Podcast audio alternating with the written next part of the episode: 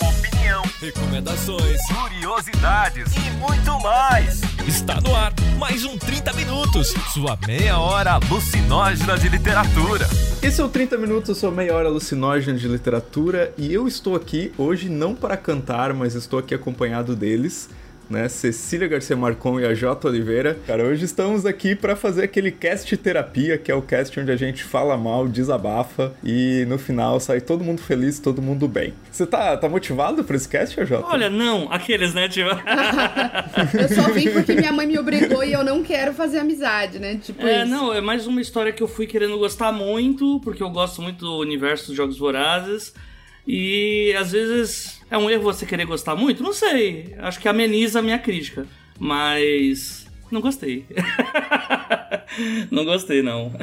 e é assim que as pessoas que são fãs acabaram de fechar o episódio. É tipo isso. Tipo, elas não vão querer mais, nunca mais, ouvir a gente. É, faz parte. um questionamento que eu deixo aí antes da gente passar pros recadinhos é: será que Snow é o sobrenome para deixar um personagem sem sal, chato, ruim? O Vilto, lá vem não, o Vilto tá, com ideias, ele tá ideias viltísticas. Um, dando shade em outro. Rapaz. Você vê, o menino ele não perde tempo não, é brabo. Parabéns, olha só. Eu ofendi dois fandom na mesma ah, frase. Ah, você Eu tá... acho que não, viu? Que ninguém que é fandom de Game of Thrones gosta do Jon Snow da série. Ninguém. Bora lá pros recadinhos.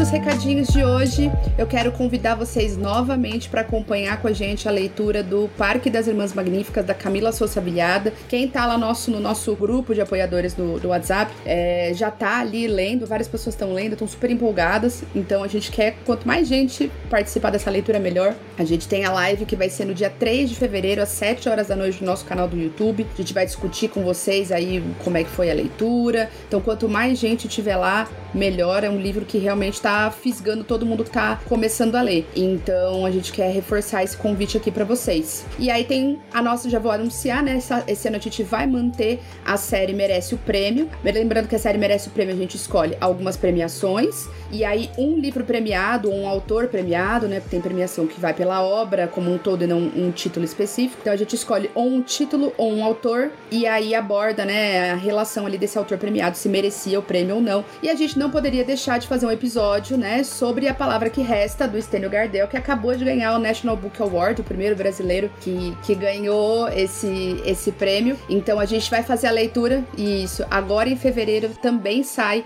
o episódio é, o primeiro merece o prêmio do ano, que é sobre a palavra que resta, um livro pequenininho, mas que é, conseguiu romper essa barreira tão importante. Então fica aqui um convite estendido para que vocês façam essa leitura também. O Parque das Irmãs Magníficas, a gravação é no YouTube aberta. O merece o prêmio, a gente libera o episódio depois, mas vocês já têm aí a listinha para se quiser ir lendo e ir se preparando também, tá bom? Acho que é isso, né?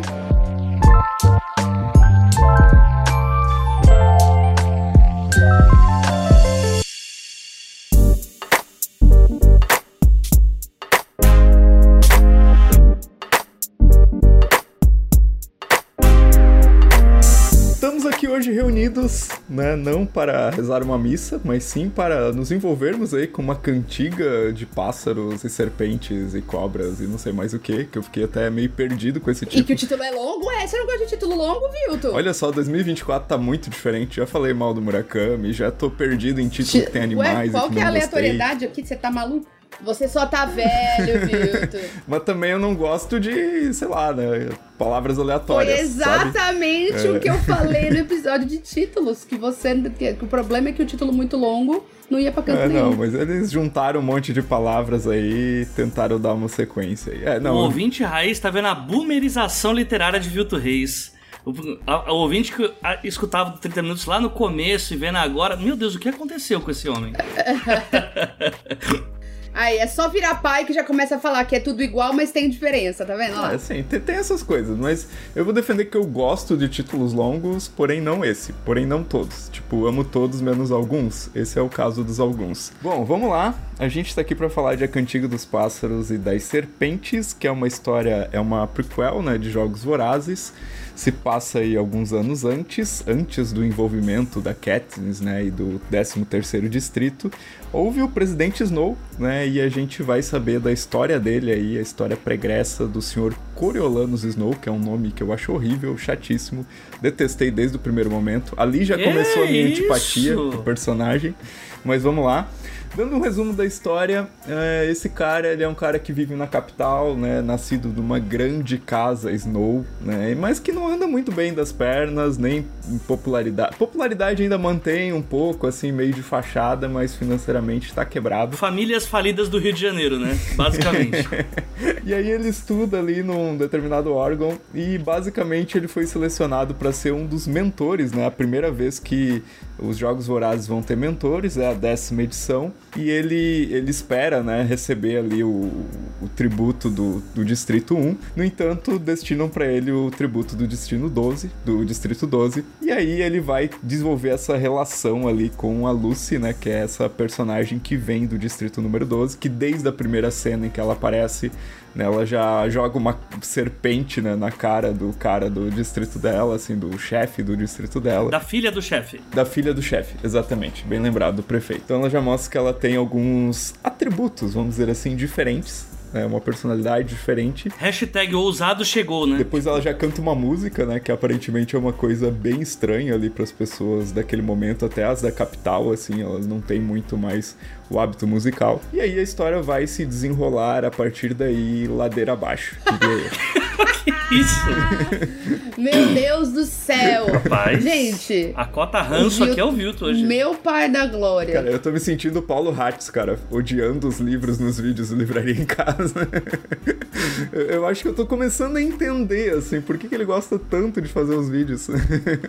Não é que ele goste, é que dão motivos, né? Como é o caso aqui, né? Mas é isso aí, eu quero saber de vocês, como é que foi primeiro, né? Antes da gente falar do filme, da adaptação, melhor vocês falarem, né? Eu não assisti o filme, mas eu quero saber de vocês como é que foi a experiência de leitura e o que, que vocês gostaram, não gostaram e Eu acho etc. que o AJ pode começar. Eu ia falar pra AJ começar porque ele gosta dos Jogos Vorazes, e aí acho que ele pode falar dentro da lógica de quem é fã da, da saga, né? É, eu, eu acho que não é bem. Eu, eu não sou bem fã, assim, da saga. Eu gosto bastante, eu acho. Ó, tô É, já começou, fora. começou.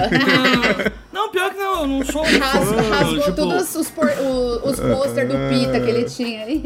Olha, olha, olha.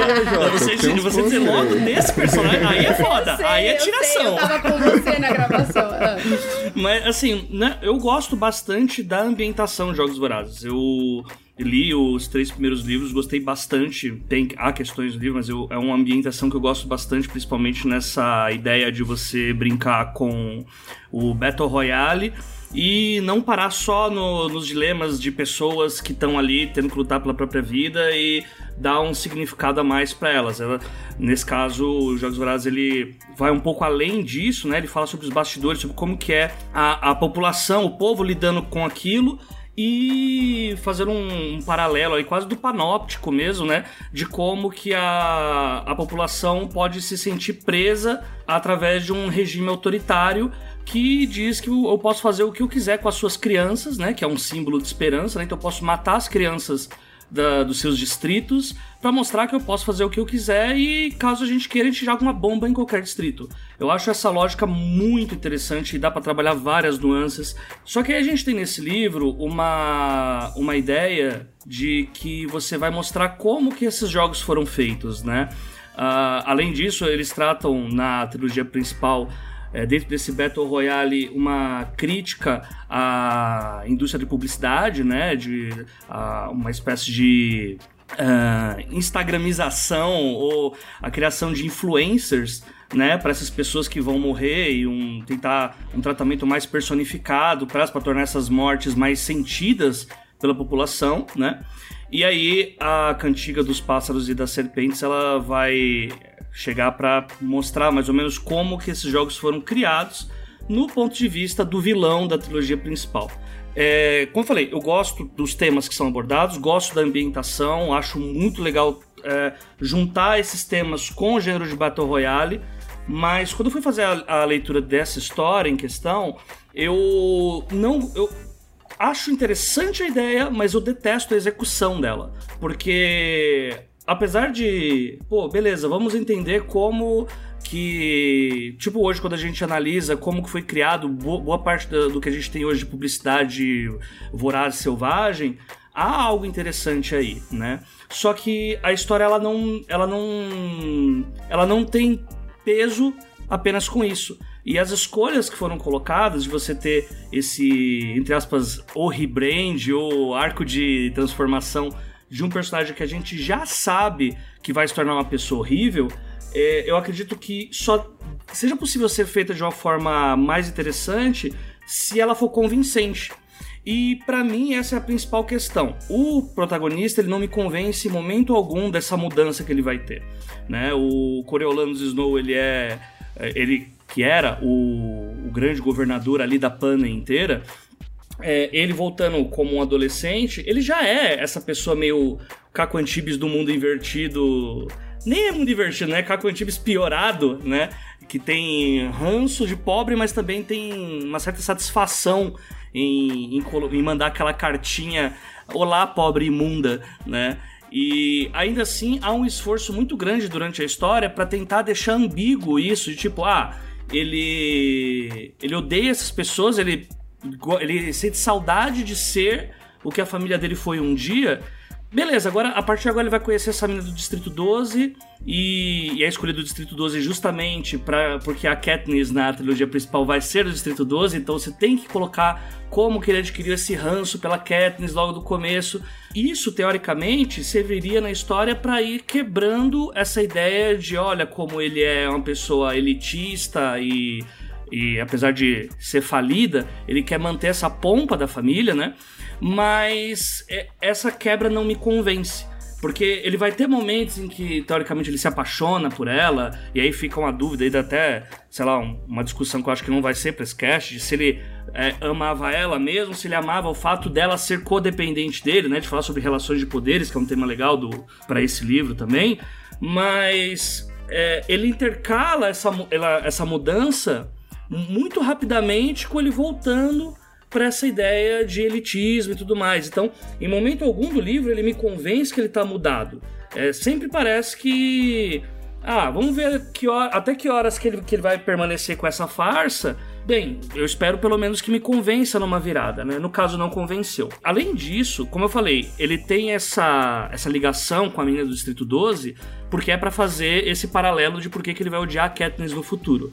E eu acho que o livro ele é mais focado é, em duas coisas. Tanto em só ficar jogando referências de por que, que os jogos se tornaram aquilo que eles se tornaram na trilogia principal, mas de ficar jogando esses easter eggs que, de certa forma, é, é, se a história fosse boa, eles seriam colocados como: nossa, olha que legal isso.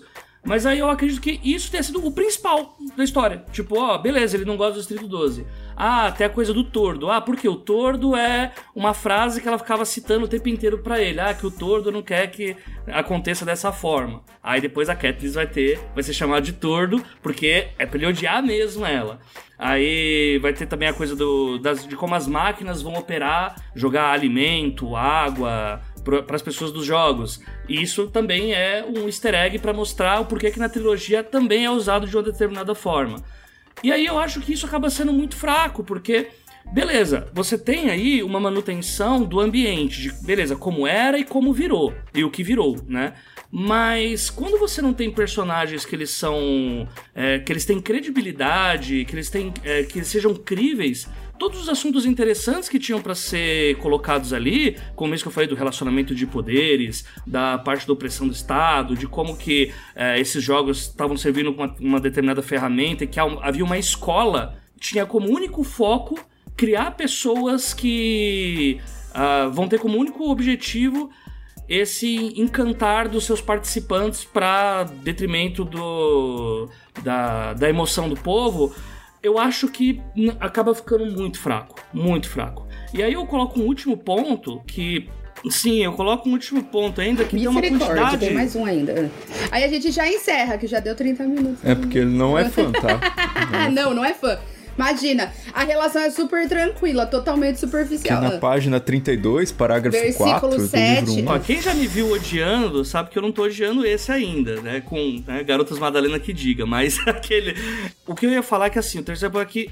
Além dos personagens eles não me cativarem, tem um outro que até vai, mas há uma quantidade muito grande de personagens e que acabam funcionando meio como casacas vermelhas, né? Que é aquele personagem que só tá lá pra morrer, mas que ele não vai ter uma, uma personalidade aprofundada, não vai ter um debate interessante, como no- na trilogia original a gente tem a Rue, que é uma, uma menina de uns 10, 11 anos, que tem toda uma questão dela estar ali e o quanto que a Katniss vai se importar com ela. Isso a gente não vai ter, né? A gente vai ter nenhum personagem que seja realmente digno de, de lembrança pela, pela sua profundidade. É só aquela coisa de, ah, ele é grandão e ele é favorito, mas ele tá machucado ele não quer matar pessoas. E parou por aí, sabe? E, ou senão a personagem que tem facas e ela é mal como pica-pau e ela mata as pessoas a sangue frio. Pra mim, quase todo. Todos os personagens, exceto a protagonista, eh, se resumem a isso, o que torna a estética de Battle Royale fraca, já que o Battle Royale só existe como um gênero, em questão até pelo próprio livro Battle Royale, né? Em focar nos personagens e os personagens que estão fora, eles também têm objetivos extremamente rasos e que, tirando o, o amigo do Coriolanus, que tem um objetivo ali, ainda que eu ache muito mal desenvolvido ainda, é, eu não, não consigo ver uma profundidade interessante pra eu ir do começo ao fim dessa história falando, pô, tá valendo a pena cada uma dessas 600 páginas. Não, dava pra cortar coisa pra cacete e, e tipo, cortar personagem, cortar página, cortar. Ou se não, simplesmente fazer o que outras trilogias fazem quando querem acrescentar esse tipo de conteúdo, que é ah, um guia prático de por que, que aconteceu isso. E faz um manualzinho. Mas como não foi isso, tem que falar o que foi a leitura. Pra mim, é, foi um arrastar de correntes do começo ao fim do livro. Falei, meu Deus do céu, é, quanta repetição, já entendi que a Lucy Gray canta muito bem. Pare de repetir isso, sabe? E aí, pra mim, acabou sendo um problema. É isso. Muito bom, acho que a gente pode encerrar, né? Tranquilo. É, assim, ó, é, eu não, não sou uma super apreciadora, assim, dos jogos vorazes em si. Eu não, não odeio, mas pra mim, pra mim passa muito, muito neutro. Eu li lá na época que saíram os filmes porque meus alunos não falavam de outra coisa e eu li muita história que do nada tinha gente indo atirar com os outros com flecha. Falei, bom, eu preciso entender da onde que tá vindo um monte de gente de Campinas que mora em condomínio fechado falando de flecha no meio do mato. E aí eu fui ler por causa disso, assim, porque é um esforço que como professora eu procuro sempre fazer, né, de tentar acompanhar o que eles estão consumindo, até para que eu consiga entender as influências que vão chegar para mim é, e propor outras coisas, assim, para que eles também diversifiquem o, o consumo deles ali, né? É, de, de entretenimento, de literatura, enfim. Então é um, é um esforço que eu me comprometi a fazer. Então eu li faz muito tempo. A Katniss eu achava uma personagem, já falei, né? Muito difícil de, de se envolver e tal. E eu acho que, é, para mim, a grande questão é que a gente tem que conseguir comprar o personagem. São livros que a gente depende muito de uma construção de personagem que faça a gente torcer pra ele morrer, torcer pra ele viver, torcer pra ele matar todo mundo. A gente precisa conseguir ter um envolvimento com alguém ali. Então é uma história que me parece é, atrativa no sentido de como surge um vilão. Uma história que tem um potencial muito bacana. Então eu fui até o otimista. Falei, ah, acho que, acho que tem muito, muito subsídio aí pra ela, pra ela trabalhar. Então, por exemplo, tem uma coisa, né, da escolha dos nomes. Então, eu não sei se vocês já leram ou se ouviram falar, mas Coriolanus é o nome de uma peça do Shakespeare. E o Coriolanus é filho da Volúmnia, que é o nome da doutora Gol. Então, aí ela já estabelece uma relação que não é sem querer. Ela coloca a Volúmnia como alguém que é a mãe do Coriolanus, ou seja, é ela que vai gerar o que o Coriolanus vira, que é o que a gente observa no, no enredo. O Coriolanus, em linhas muito gerais, é um militar tirano, que é exatamente o que o, o, Snow é, que ele vai arranjar um puta problema, porque ele é em Roma, né? É parte das tragédias romanas do, do, Shakespeare, porque ele não distribui o milho para os plebeus. E a partir do momento que rola isso, surge um, uma, uma revolta que derruba ele no final. Então tem bastante a ver ali com a ideia de um herói trágico. Então, eu entendi pela proposta, hora que eu bati o olho no nome, que a Suzanne Collins, sendo quem é, ela não fez isso sem querer. Ela queria construir a história de um herói trágico. O herói trágico, por excelência, é alguém que, o herói trágico shakespeariano principalmente, né? É alguém que vai ter alguma virtude em excesso e isso vai se tornar o grande problema dele. Então, por exemplo, no Macbeth, corajoso e ambicioso. E o que, que isso vai fazer? Ele vai virar um sanguinário, porque ele vai passar a não ter medo de nada e a fazer tudo para chegar onde ele quer. E é assim, é exatamente isso que causa a derrocada dele. Todas as tragédias vão ter esse elemento. Eu tô esperando isso aparecer no Coriolanus, porque o Coriolanus, para mim, é um personagem que não para em pé.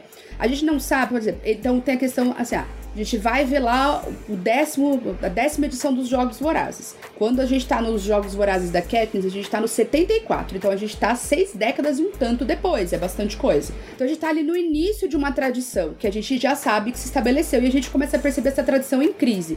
E a gente percebe que existe ali um movimento de famílias antigas que, por conta da guerra, ainda que a guerra tenha acabado e que a capital tenha vencido, elas estão empobrecidas. E muitas delas vão ter apenas ali o seu prestígio para conseguir se manter circulando.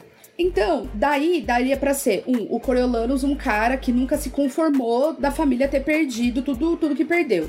Então, de ser um cara absolutamente é, eugenista mesmo, que acha que o distrito é tudo subgente, que tem que. que a capital é superior mesmo e tal. Isso não acontece. Ele não mostra essa faceta. Tem granulados dessa faceta, mas essa faceta em si não tem. Outro lado é o lado do desespero, do tipo, gente, minha família logo vai começar a passar fome e ele é um cara que faz qualquer coisa para que, né, ou então tem uma ligação muito forte com a avó, que é basicamente uma grande, é, um feat de Bia Kisses com Carla Zambelli, aquela vó completamente maluca, que canta o hino todo dia, tipo, ela não tem o que comer, só come feijão manteiguinha lá, mas canta o hino todo dia. E fica falando que o neto vai ser presidente, tipo, eles não tem, o cara não tem sapato que sirva no pé dele para ir pra escola. Mas você vai ser presente por causa da grandeza do nosso nome. Então a gente percebe. Então, ele podia ter um vínculo com essa avó e ter uma promessa com essa avó de que ele ia restaurar o nome da família. E isso ser uma coisa que pega para ele. Isso também não acontece. Ele podia ser um cara obstinado a sair da merda, que vai enfrentar uma situação de se apaixonar e, e vai dar uma estremecida nele. Isso também não acontece. Então a gente tem várias pinceladas, eu tenho a sensação de que eu não consigo fincar quem ele é. E isso para mim é o grande problema do livro, porque todos os outros personagens estão muito claros. O Sédinos é um excelente personagem, porque ele é exatamente o herói trágico. Ele é o herói trágico, porque ele é tão idealista que é numa dessa que ele acaba enforcado. Ele é, é numa dessa que ele se fode. De tão idealista que ele é, de tão distante da realidade, de tão ingênuo e querendo transformar o mundo em algo melhor, isso vai ser a derrocada dele. Então, ele é um herói trágico bonitão ali, do jeitão que o script pede. A Lucy, né? A Lucy é uma personagem excelente, porque ela mostra ali um jogo de manipulação que ela sabe como ela é uma artista de palco, então ela sabe que tem uma coisa que é o palco e tem uma coisa que é que você é fora do palco. E ela joga com isso o tempo todo. Então ela é uma outra ótima personagem. A Tigris, que é a prima dele que faz de um tudo, inclusive dá-se a entender que ela faz trabalho sexual em determinado momento para garantir ali que ele consiga continuar indo pra escola, tem uma, uma sutileza implícita ali nisso. Ela é uma personagem excelente. Mas o Coriolanus em si, que é quem a gente precisa que fique ali, que a gente entenda a sementinha do mal, ele não, não, a coisa não flui, né? Então, acho que foi uma super oportunidade perdida de a gente conseguir aprofundar quem que são essas pessoas que se tornam tiranas sanguinárias. E exemplo disso no mundo não falta. Né? Então acho que, acho que faltou, para mim faltou na leitura. E é um livro imenso, gente, imenso. Vilto, você quanto desse livro você teria passado a faca? Você que é o rei do facão. Ou era, né? Porque não sei, viu? O rei está diferente, né? No mínimo metade, cara, eu acho que daria. Porque tem muita cena ali que, tipo, ok, é, talvez seja importante, mas que daria para contar com menos palavras, assim. É a quantidade de flashback. O Vilto tava em 3% no Instagram, postou, eu falei assim, e aí? Porque eu sabia que ele ia odiar. Aí eu falei nada, eu falei, e aí, como é que tá? Aí ele, nossa, pra que tanto flashback? Aí eu, ah, eu sabia, eu tinha certeza que ele ia ficar puto com ele lembrando do jantar que comia com o pai na mesa. Puta que pariu. Ah, não. É tipo assim, eu vou escrever um livro sobre antes da saga principal. Daí eu vou começar esse livro com vários antes do antes, assim. É, é meio que isso o livro, sabe? Né? Porque tem vários mergulhos no passado. Eu acho que eu concordo com todos os pontos que vocês levantaram. Quando eu tava lendo, eu fiquei pensando assim assim, tá, cara, o que, que daria para fazer nesse livro, sabe? E eu fiquei pensando, meu, uma das coisas que eu acho que seria mais fácil, assim, de tu conseguir agradar um público mais amplo, seria tu dar ponto de vista para outros personagens, sabe? Não ficar só no Coriolanos né? Porque às vezes a Lucy, ela entra um pouco para mim no estereótipo do daquela personagem meio Alice assim dentro das histórias, sabe? A personagem exótica, maluquinha, que tem que estar tá do lado do cara assim. E talvez se tivesse dado o ponto de vista para ela, né, a gente, pô, ia e entender melhor quem ela era, a profundidade dela, por que, que ela tinha aquelas atitudes e tal. E no fundo, no fundo, eu queria ponto de vista de outros person personagens, né? O, o menino ali que você falou, os, é Sejanus, né? Eu, li Sejanos quando eu tava lendo, né? Eu portuguesei. É que Sejanos parece Seja Anos, então o Sejanos me ajuda a não cair na quinta série. Né? Então ele era um personagem interessante pra gente ter ponto de vista e tal né? A, a, outra menina lá que, que vai pro hospital, que é picada pelas, pelas cobras lá, as bestantes.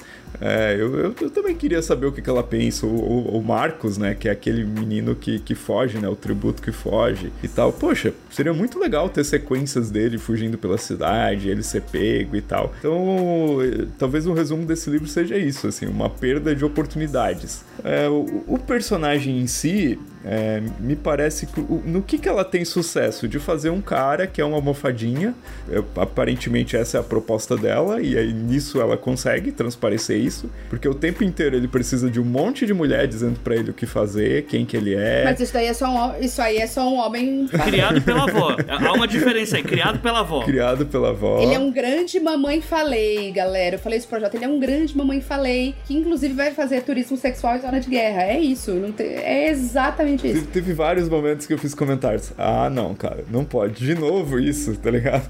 Tem um momento que ele diz assim, ah, é, o narrador fala, né, que ele se questionou por que que pra ele tudo tinha que ser mais difícil. Ele sempre estava lutando.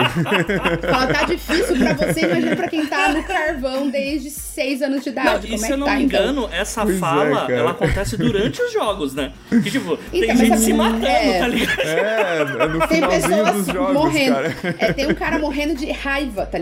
Tipo, como assim? Não, literalmente o argumento uma... tá sendo, vamos deixar eles com fome, porque se eles estiverem com fome, eles não vão ficar escondidos nos jogos, aí vão ter que se matar para ir comer logo. Ah, como minha vida é sofrida. Disse o, o, o cara vendo os bagulho pela TV.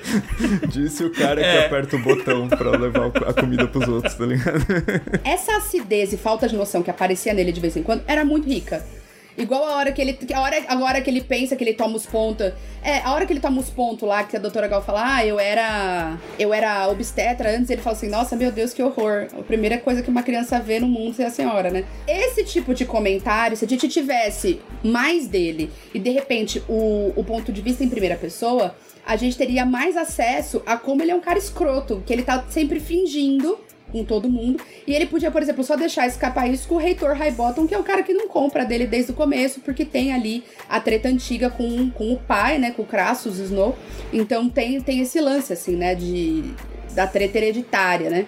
É, ele falou assim: não, eu, é, você é que nem seu pai, então eu te trato que nem bosta, porque seu pai, enfim, né? Seu pai foi quem, quem criou essa porra toda aqui. Então, para mim, você é igual e estava certo, né? Não, tinha, não estava errado o reitor Highbottom, né? Então eu acho que faltou isso, porque aí tinha hora que eu falava assim, putz, é igual a hora, tem uma hora que ele tá ouvindo a Lucy cantar a história da Lucy Gray, que é de um poema e tal. E aí é, tá no começo, ele falou assim: ah, pronto, lá vem uma história de menina fantasma, ai que ridículo. Esse, e aí, enquanto ele tá sorrindo pra menina, tipo, ai que linda ela cantando. Esse tipo de, de falsidade, de dissimulação também teria sido interessante né, pra gente ver do personagem. Mas ele é um personagem que cada hora é uma coisa. Então, por exemplo, eu termino o livro e a história sem saber se ele de fato gostava do Sédionos ou é não. Esse esforço que o livro traz o tempo inteiro de tentar. para mim, é, eu não. Eu fico tentando entender o porquê que essas escolhas foram feitas, né? E, e eu não vejo uma outra coisa que senão. Tipo, tentar jogar pro leitor uma dúvida. Ah, será que ele é bom? Será que ele tá virando bom? Será que ele não tá. E como se colocou, esse, esse, essas falas que ele tem, essas tiradas esporádicas que são realmente muito boas, elas impedem essa ideia de parece que tá forçando. Olha como ele até que tá virando bonzinho. Aí logo em seguida é, ele tá lá falando: Nossa, mas quem é esse músico que acha que namora com a, com a Lucy? Eu tenho que mostrar que ela é minha, porque ela me pertence, porque senão eu que salvei ela. E, mas não uma coisa seguida da outra. Mas não uma coisa seguida da outra. Tipo, Dá, dá pra comprar a ideia de que ele é um cara e falar assim: essa pobretona é minha, eu que arrematei ela nos jogos. Isso faria total sentido, porque a forma de amar dele é completamente torta ama enquanto propriedade e tal. Mas para mim, a, a, a, opção que eu faria, eu acho, se eu fosse é, responsável por essa história, seria a opção de ser um cara que tá parecendo um trator, tipo, ele vai fazer o que quiser, só que ele se apaixona por ela contra a vontade, entendeu? Porque ela vai ter um ponto em comum com ele que é essa dissimulação. Ele percebe que no palco ela dissimula quanto ele, e isso os aproxima. E o fato de ele se perceber gostando dela vai fazendo ele ficar puto. Então ele é um cara que gosta dela, mas ele tá puto com isso. E isso explica por que, que ele não, não, não tem problema em se livrar dela no final. Porque ele fala assim: bom, agora é a única chance que eu tenho de decidir quem eu sou de verdade. E eu sou um cara que não quer ficar na mão de ninguém. Então essa menina vai se fuder. Mas eu acho que eu acho que o livro ele não para em pé. Mas eu, particularmente, gosto dos elementos que eles colocam, que ela, que ela colocou, que são colocados, sobre como algumas coisas começam a aparecer. Eu gosto do fato, por exemplo, de que os jogos estavam em crise e que havia chance de não existir mais porque as pessoas não assistiam. É, tipo, eu, eu não li os outros livros, eu só assisti o primeiro filme. Então eu entrei bem ainda inocente do, do contexto da história toda. E o cenário eu acho super legal, cara. Capital em crise, a questão dos distritos, né, as divisões. Não, e os distritos, assim, ó, ninguém, ninguém acompanhava mais, porque as pessoas não têm, não têm TV e tal. E aí surge, vai surgir, vão surgindo as ideias de que as pessoas possam apostar e vai virando um reality, na verdade, né? E então, o brainstorm a... também, né? De, ah, e se a gente chicotear eles se eles se negarem a assistir? Não, acho que isso é uma má ideia, isso só vai fazer eles não quererem. Ah, então faz sentido, tem que fazer eles quererem. E se a gente mandar uma cesta básica, assim, ó, para as pessoas do distrito, para elas assistirem? Isso é muito legal. É, tem, que assim, na, na parte do, do Coriolanos, a, a frase que me quebrou mesmo, assim, que acabou com a suspensão de descrença, é quando ele seguidamente, ele tá nesse rolê de é, eu quero conquistar, eu quero conquistar tudo, eu quero voltar a ter o nome da minha família. Aí daqui a pouco ele tá tendo essa conversa com a Lucy. E aí daqui a pouco ele tá pensando, ele não tá conversando isso. Ele tá falando em, ah, eu acho que até daria pra gente se casar e morar no distrito 12. Não, você não, ele não tá pensando nisso, porque não é esse personagem. E aí daqui a, aí no final, quando mostra que ele realmente só quer o nome dele, aí para mim quer, porque aquele pensamento não é o pensamento dele. Saca? Aí é, é, volta naquele rolê que a gente tá falando, de ele vai e volta, vai e volta, vai e volta, e você não sabe o que, que ele quer. Aí, até fazendo um, um, um cross aí pro que o Vilto falou, para mim, o único personagem que não. que para mim não, não rolava ter um ponto de vista é exatamente Coriolanos. Eu acho que se a gente tivesse só as ações dele sendo maniqueísta e maquiavélico, e se, se fosse do ponto de vista dos Sejanos, ou da Lucy, ou até do High Bolton, seria uma história muito mais interessante. Porque você ia ver, é, sentir, ah, o Coriolano está virando uma pessoa legal, mas tipo, de cantinho ali. Você não ia ter essa, essas falas estranhas sabe? E os outros personagens têm muito mais lastro. Então, sem ter a primeira pessoa é ele. Exato, exato. Porque esse narrador fica meio esquisito, né? Porque ele não vai muito para canto nenhum, assim. É, ele é, um, é meio narrador deus, né? Mas é estranho. É. Porque o problema é a essência desse personagem. Não, é só que o, os outros personagens também têm mais lastro. Eles são. As jornadas deles são muito mais interessantes do que a do Coriolandos. Então, por isso, para mim, a história para ele seria muito melhor. Só que o clickbait de agora é a história do Snow, ela vende muito mais do que, ah, vamos colocar um novo personagem para continuar trabalhando nesse universo. É, eu, eu compraria mais a história do Snow se, por exemplo, ele fosse, sei lá, o, sabe, sabe o, o cara do churras da faculdade? O cara que é, no, no fundo ele é um escroto, mas ele aparentemente é gente boa, conversa com todo mundo, circula com a galera. Ai, ai, ai, esse fulaninho aqui, né? Ai, como ele é racistinha, ai, ai, ai. Tipo, ele poxa, dá a risada da ah. piada racista, daí vai lá e, tipo, faz uma social com o pessoal estranho. E, e depois ele fosse se modificando por influência, por exemplo, da Doutora Gol, e aí terminasse aquele personagem que a gente conhece da trilogia principal. Porque a questão aqui é, se a gente não tivesse a trilogia principal, se isso aqui fosse um livro solo, que a gente nunca tivesse ouvido falar da história, talvez a gente meio que compraria um pouquinho mais, não sei se muito, né? A ideia do cara, ah, será que ele é bom? Será que ele tá se apaixonando? Mas como a gente já sabe o que, que ele virou, tem o porquê, assim, sabe? Fica uma coisa meio, meio vaga, meio perdida, né? Então seria melhor fazer o. Não, ele era gente boa no começo, aparentemente, e depois foi piorando, foi se tornando esse outro cara uma coisa meio Darth Vader, assim, sabe? É, ou então, eu, eu gosto bastante da ideia de um, de um vilão como o Iago do Otelo, já que ela usa uma referência shakespeariana. Por quê? O Iago é um cara que decide avacalhar a vida do cara porque ele é preto e foi promovido no lugar dele. Tipo, mano, era para eu ser promovido, promoveu esse preto e, eu, e ele acabou de casar com uma menina e eu vou, eu vou acabar com toda essa porra. Acabou. Eu vou implodir essa merda apenas porque sim. É isso. Apenas porque não me conformo. Então, tem um gatilho de repente, entendeu? Tipo, não, agora, tipo, agora Santo Cristo era bandido, destemido e temido no Distrito Federal, entendeu? Mas eu acho que faltou, assim, é, e é uma pena, porque acho que tinha potencial. Fiquei sabendo que vai ter uma segunda parte, porque as pessoas. Vai ter um segundo livro. Gente, o livro tem 600 páginas. Por quê? Meu Deus, por quê? O que que tá acontecendo com o mundo? Sabe? Não dá. Don't give more, não dá mais. Chega. Cara, mas é um livro que tem 8.200 avaliações na Amazon. Um livro que entrou na Amazon em outubro do ano passado, em três meses. Então, vendeu demais, cara. E quando o dinheiro entra, as coisas. As regras mudam.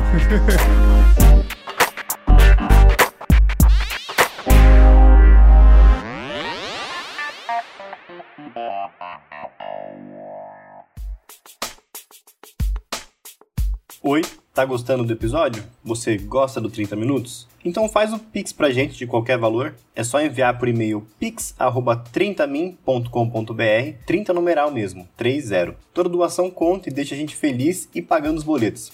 Tá bom? Bora continuar?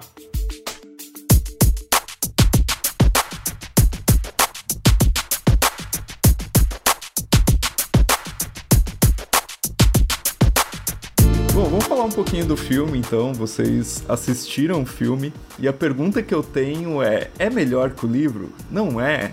O que, que deu para fazer aí nesse filme? É diferente? É parecido? É bem fiel? Não é? Então, o filme tem a vantagem sempre, né, de conseguir dar corpo para algumas coisas que são imaginadas pelo leitor. Então, esse sempre é um trunfo que o filme pode ter.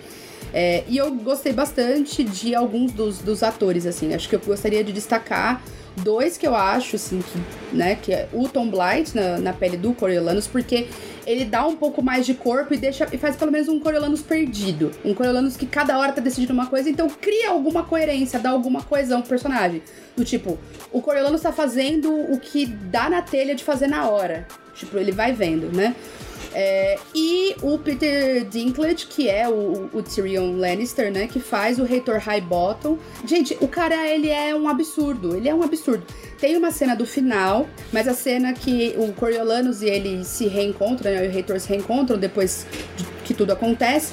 E que o Coriolanus vai dar ali o, a, as gotinhas do adeus, né? Pro, pro Reitor a cena é um absurdo, é um absurdo que o cara faz na cena, tipo, é um regaço, assim. Então, isso dá um corpo que o livro não tem.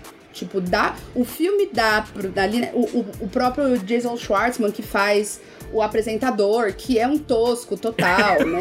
Enfim, ele consegue fazer aquilo de forma magnífica.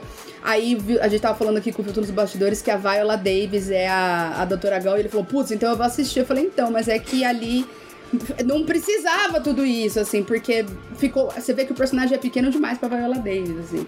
Não a, Viola Davis, não que a Viola Davis é sempre imensa, né? Mas você vê que o personagem é desse tamanico e ela é aquele tufão, assim, de talento. Podiam né? ter tornado ela protagonista, né? Ah, eu vou manipular tudo, vou fazer um, um, um, estudante à minha imagem, semelhança. Pô, ia virar outro filme. Até cara. a história do livro teria sido melhor assim também, tipo, ter tudo sido, na verdade. Mas a, em particular, a atriz que faz a Lucy, eu achei, eu achei eu achei que faltou a dissimulação, porque a Lucy é uma figura que é, como eu disse, ela é uma artista de palco.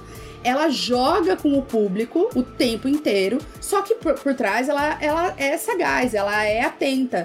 Tanto que a, a cena principal para mim, que a hora que eu falei assim, cara, não vai rolar essa menina mesmo. Não, não era para ela esse. É a cena que ela vai cobrar o Corlandos do tipo, você quer me. Eu, eu te salvei, né?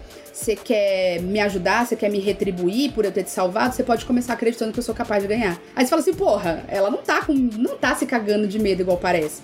Então, essa é a virada de chave, assim, né? Que precisava, assim. Então, precisava ter essas, é, esse jogo da, de cena, assim, né? Da Lucy, que eu achei que ficou faltando. Mas as mudanças que acontecem, para mim, é, são mais essa questão da mudança de tom do filme. E que tira algumas partes importantes. Então, por exemplo, tem a menina lá que, né, a Cleme, que que é picada lá pelas cobras, porque a doutora Gol dá uma, uma punição, porque a menina mentiu que fez o trabalho junto lá, ela dá a punição da picada de cobra. E esse é um lance, essa menina fica com escama de cobra, ela quase morre. E simplesmente isso é cortado, assim, tipo, você fala assim, não, ela não morreu. E é isso. Então, acho que foi uma uma questão prejudicial que faz a gente não, é, não ter a nuance de que a doutora Gol tortura pessoas e que ela faz experimentos com cobaias humanas e é isso daí. Então tem algumas coisinhas assim que foram cortadas. Outra coisa que é, que mudou o tom foi quando o Coriolanus e o Sédinos se encontram no 12, que o Coriolanus ele tava largado na cama, tipo, mano, fudeu, acabou minha vida e tal, tal, tal. E quando ele vê o Sédinos, é uma hora que no livro ele sai correndo e abraça o Sédinos e tal. E no filme isso é mais morno, mas aí eu achei que pelo menos deu uma coerência de por que, que ele trai o Sédinos depois. Então tem umas mudanças de tom alguma, o papel da avó é muito menor. A avó no livro é muito mais presente. Então reduzir o papel da avó é reduzir o peso da origem do Snow nas decisões que ele toma de ele ser um cara que acha que é sim superior por ter, por ter nascido e vivido na capital. Então, eu acho que teve esses ajustes que são por causa do tempo, né? A gente sabe que o cinema é refém do tempo e tal, tem isso, é o controle Duas do tempo. 2 horas e 40 de filme. Meus amigos, olha, não foi fácil. Não foi fácil. E é um é claro, mano, o livro tem, o livro tem 600 páginas, Vitor. Como assim? Não, achei a mesma coisa. Aqueles, né? não, mas é, é meio isso, assim. Tem mudanças, assim, mas eu não achei as mudanças muito relevantes, assim, tipo. Igual, vocês falam dessa mudança da avó. Como pra mim no livro a avó não. Eu entendo o, ob... o objetivo dela tá lá. Mas o, pra mim o objetivo não foi cumprido porque não me comprou, né? Então eu acabo achando ela um personagem meio meh, assim. Tipo, é o que vocês falaram, uma, uma Carla Zambelli com Joyce Hasselman. Jo, seria Joyce Hasselman do Antigo Testamento? Enfim. Não, Joyce Hasselman é inimigo e é fitness, Aí pra é mim, outra pessoa. como não comprou, é, pra é mim a a retirada dela no filme assim, foi um pouco relevante. Eu concordo com as atuações, sim. Uh, não tem nada que você vai colocar o Peter Dinklage que vai. Ele vai dar um jeito de deixar aquilo maravilhoso, né? E quem não der espaço tá errado, igual não deram muito espaço pra Viola Davis, né? Eu, eu modificaria o personagem só pra Viola Davis ter mais. Ah, com certeza. Eu faria o, o a história pra Viola Davis, inclusive. Viola Davis, manda um e-mail pro Vilto que eu acho que ele escreveria alguma coisinha aí pra você. Eu acho que ele arranja um tempo. É, se aquele bagulho de ela entra, a trilha sonora muda, tudo muda. Tipo, meio que isso. Porque o personagem dela é escrotíssimo. Faz um filme da, da Viola e do Peter Dinklage, tipo, disputando os alunos e tal. Pô, esse porra, plot eu gosto, hein? Cara. Eu gosto desse plot. Mas é que assim, o que mais me deixou. Assim, eu esperava um pouco assim. É que eu, eu, li, eu assisti o filme primeiro que li o livro, né? E aí eu já tava meio decepcionado. Se eu assistisse, o, se eu lesse depois desse filme, eu iria ver o filme na esperança deles mudarem o, o plot, a virada principal da história, né? A virada final. E aí vai ter spoiler, tá, gente? Então já sabe né? Que é o, o matando a Lucy no final, né? Porque ele fica mega desconfiado. E, ao meu ver, essa cena ela é um furo gigantesco, porque momentos antes ele confia na Lucy. É, que poderia entregar ele pra polícia e se safar super de boa, né? De entregar que foi ele que matou a filha do prefeito do Distrito 12. Mas ele confia. Ele fala: não, a gente, se, a gente vai se encontrar no dia seguinte, na frente da cidade, para fugir juntos e ver o nosso sonho de ir para uma fazendinha distante e termos muitos filhinhos. E ele confia nela nisso, onde é o que menos dá para confiar, porque ele tá o mais exposto possível. Ali acabaria o plano, mas mesmo assim ele vai. E aí, quando eles chegam na cabana, que ele vê que ela guardou a arma que ele matou a filha do prefeito, aí ele começa a desconfiar dela a ponto de querer matá-la num surto psicótico muito louco de nossa, agora eu tô perdendo todas as minhas chances de voltar a ter o meu nome. Meu amigo, você está na porra de uma cabana, ninguém confia em você, você tá esperando uma delação que você não sabe que vai chegar, e a pessoa que podia ter te delatado, você confiou nela. Você vai matar ela agora? Sério? Tipo, eu fiquei muito nessa de que é, foi o que uma das coisas que mais me deixou assim, ele não sabe o que ele quer ser. E como tanto no filme quanto no livro essa cena continua acontecendo, e eu já pedi explicação para muita gente que leu e gostou, E ainda assim, as pessoas olham, chegam pra mim e falam: É, faz sentido o que você tá falando, realmente não. Eu falo, cara, pra mim não. Tipo, quando quebra a suspensão de descrença, não importa qual que é o livro, cara, você, você perde a história. Ela me perdeu desde cedo e esse final, assim, foi uma cereja de merda em cima do bolo, assim, pra mim. E eu não consigo olhar pro filme e pro livro e falar, ah, um é melhor que o outro. Pra mim, são os mesmos erros, as mesmas questões, porque o tipo de história que foi escolhida pela Suzanne Collins de abordar esse personagem com essas perspectivas não me comprou em momento nenhum. Ou muito ruim, né? Dizer, tipo, Não verei o filme. É, mas, mas, mas olha só, como adaptação, como adaptação, eu acho que ela resolve algumas questões do livro e o filme não é bom porque não tem muito o que fazer ali, entendeu? Tipo, o livro não é, o filme também não vai pra canto nenhum. Mas como adaptação, eu achei que foi uma boa transposição de mídia. Achei que conseguiu resolver bastante coisa. Acho que tem uma caracterização, pensando que volta no tempo, mais de 60 anos, tem uma caracterização muito interessante ali. Tem a coisa de usar o, um- uma coisa que é tecnológica, futurista e antiga ao mesmo tempo, tipo as telas que os, que os mentores usam pra mandar os, é, os presentinhos com drone, drones que não funcionam direito ainda, isso é muito legal. Aí tem a coisa da, de ser uma arena fixa, que era um grande Pacaembu lá e tal.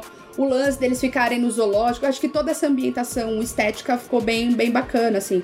Figurino, cabelo da galera, tem, tem toda uma unidade, foi um trabalho muito bem feito também. A, a trilogia é high-tech, né? A- a- os jogos são high-tech. E o, o- esse filme é uma coisa quase bárbara, assim, né? Tipo, jogos, quase jogos mortais, na verdade. Né? Aí eu, essa parte eu acho que acertou. É, tipo, explode uma parte lá da arena, eles fecham lá com os arame e é isso mesmo, cara. Você passa pela catraca, assim, passa pela catraca na antiga e fala assim: "A- aproveite o show, tá ligado? Tipo, aproveite o show. Você tá entrando pros Jogos Vorazes. Mano, o que, que você vai aproveitar ali, tá É, ligado? o universo Como? é legal, cara. Eu acho que o problema é os personagens. O que deixa triste é isso, que tem tantos assuntos que seriam legais de abordar, principalmente esse rolê do- da- das relações de poder que, é, que tem entre a Lucy, que é uma pessoa pobre que consegue manipular um cara mega entendido que nasceu e estudou a vida inteira pra isso, e também tenta manipular ela, só que ele também tá sendo manipulado por outras pessoas, e tem a manipulação do, da capital contra os distritos. Pra mim, esse seria um tema que seria, nossa, maravilhoso, assim, de a gente estar conversando, se não fosse todos esses, esses problemas, Ou, sabe? ou simplesmente um. Como que surge um cara filho da puta igual o Snow? Como que, um, como que um filho da puta desse surge? Quem que ele foi? Porque ele foi, porque ele não, ele não nasceu assim. Então, o que que tornou ele esse cara que é capaz de passar como um trator por cima das pessoas e que manteve uma tradição sanguinária de assassinar criança anualmente como tributos de, em honra à capital? Como que surge uma criatura grotesca dessa? Acho que essa era a pergunta que tá na proposta do livro, inclusive. E, e e até mesmo, como que os Jogos Vorazes surgem dessa forma absurdamente grandiosa? Que é desfile, é Lenny Kravitz estilista e os caralho, entendeu? Como que isso acontece? E eu acho que é legal quando ela coloca que essa estrutura tá em crise, porque as pessoas não têm nem onde assistir. E aí a solução pra eles não é melhorar a condição de vida das pessoas, é fazer elas poderem assistir, né? Então, e isso funciona bem. O que não funciona bem é essa pergunta sobre como que surgiu esse filho da puta pra mim não tá respondida. Desculpa, não seria onde nascem os monstros, mas como, né? Basicamente era a proposta Tem um livro. rolê que eu, eu conversei com o Vilton um tempo atrás, que eu falo que é, eu acho um grande problema nas histórias, quando, em qualquer história que a, a gente vai ter. que aí cai nessa rolê da suspensão de descrença, né? Que é esse personagem, ele tá conseguindo as coisas porque o autor tá pensando em artifícios que vão convencer a gente de que ele é capaz daquilo, ou dar um motivo para que aquilo aconteceu, ou ele só chegou lá porque o roteiro quis. E pra mim o Coriolanus ele só chega lá porque o roteiro quis, né? Ah, é uma grande sorte que ele deu e se por acaso a gente tivesse ah, por exemplo, a a- as respostas de como nasce esse monstro, né? Ele conseguiu chegar até onde ele chegou por causa do nome dele? Ele conseguiu chegar lá onde ele chegou porque ele foi. Todos os adjetivos que a Ceci colocou lá no começo de como seria um bom personagem, ainda assim a resposta seria não. Porque as circunstâncias que foram colocadas e todo esse final, esse twist final que eu falei que tem esse grande furo, Pra mim a, a resposta é: ele só chegou lá porque ele precisa permanecer vivo, ele não pode morrer e ele não pode falhar porque no, na trilogia principal ele tem que ser o, o- o prefeito, ele tem que ser o governador de tudo.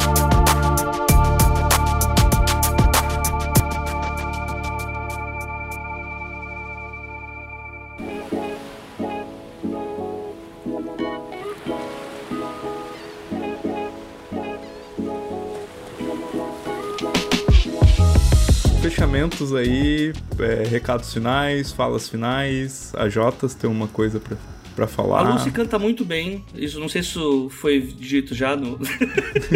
Ai, que peste. Não, é, recados. Gente, tô continuo fazendo leitura crítica, é, dando consultoria para caso você esteja aí no desenvolvimento do teu livro. Estou com a agenda mais do que nunca aberta para receber manuscritos. A ideia é sempre deixar o livro melhor do que ele já está e abordar esses micro temas que podem sair como furos ou coisa do tipo. Obviamente, né, nunca falando pro autor o que ele tem que fazer na história, mas realmente numa conversa mútua, assim, pro próprio autor entender ou perceber o que, que ele quer fazer naquela história e artifícios que possam melhorar ela. Então, se vocês quiserem, mandem seus e-mails ou DM, e-mail para os dos trabalhos@gmail.com. O os é artigo, dos é número e trabalhos é trabalhos mesmo. Ou você pode chegar na DM ou pela rede da saúde mental, Twitter, ou pelo Instagram. Os dois são arroba AJOTA underline Oliveira, AJ Oliveira por extenso. E, gente, eu tenho um recado importante aí pra quem me apoiou na campanha de financiamento coletivo do ano passado. Né, a gente ficou de enviar os livros em dezembro, infelizmente furamos esse prazo, mas por um, um pouco por a gente ser muito preciosista, assim, muito insistente nas infinitas revisões. Né, o livro já tá, tipo, versão 2.9.2.2, tipo, já tá nesse nível, assim. Agora vai, ali.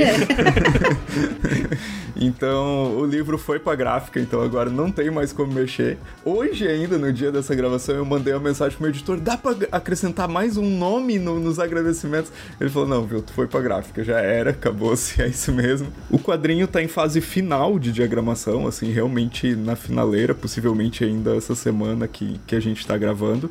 Então vai dar tudo certo aí pra poder. A, a não ser que, sei lá, aconteça alguma coisa com a gráfica, mas não vai acontecer. A gente vai enviar aí até o fim de janeiro pro pessoal. Estou ansioso, né, pra ouvir feedbacks e pra saber o que, que o pessoal achou. Fiz post essa semana divulgando a capa aberta, como ficou, e toda essa coisa muito louca, né? O, o Eric perguntou pra mim, o Eric é o editor, né? Se eu estou ansioso, eu falei, cara, eu não tô ansioso, eu tô derretendo, eu tô me desintegrando. não me faz essa pergunta, né? Então é isso que eu tenho falar para falar aí pro pessoal e aguardem aí mais novidades, mais coisas, mais lançamentos. Eba.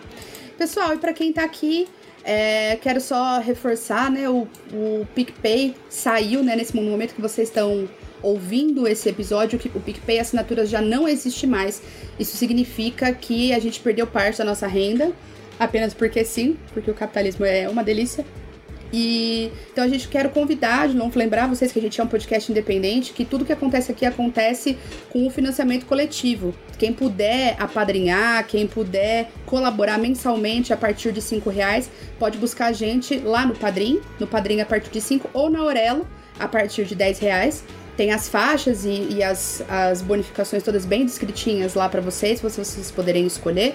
Então, todo o dinheiro que entra é usado para manter o, o podcast aqui de pé funcionando, com episódios divulgados em todas as semanas, mesmo meses que tem cinco semanas a gente faz um episódio a mais, né, do que os quatro que a gente, que a gente coloca. Então, buscar a gente na Aurelo ou no Padrim para conseguir aí continuar é, ajudando a gente a manter o, o programa. Se não é possível para você fazer aí o- a contribuição regularmente, mas de vez em quando dá para fazer qualquer um realzinho pra gente faz toda a diferença. Vocês podem fazer um pix para pix@30min.com.br. 30 são os algarismos 3 e 0, de um real até o infinito, como diria ele, o rei do camarote. Todos os din-dins são sempre usados aqui pra gente continuar mantendo sorteio e pauta fura fila e todas as outras premiações que a gente consegue colocar aqui e principalmente manter o podcast funcionando, tá? É, queria fazer um agradecimento especial aos nossos queridos e queridas apoiadores prêmio: Priscila Moraes dos Santos, Thelma Cobori, Keliane Cristina da Silva, Gabriela Valentim, Maria Beatriz Catelan Cunha, Bianca Rojo, Renata Oliveira Lamunier Ribeiro, Marlon Beckenbrock, Diniz Bortolotto, Suzana Vieira Erbas e Alain Henrique Abreu Dias. Muito obrigada a vocês por serem nossos apoiadores premium supremos. Nós nem sabemos como agradecer tanto carinho e tanto amor. Esperamos que o conteúdo de qualidade seja aí o, o suficiente, tá? Então, muito E obrigada. lembrando que não há updates até agora sobre o Rei do Camarote, que continua low profile na sua Ele missão. tem essa opção. Ricos, né? Então é isso, minha gente. Muito obrigado a todos vocês que ouviram até aqui e até o nosso próximo programa. Valeu! Tchau!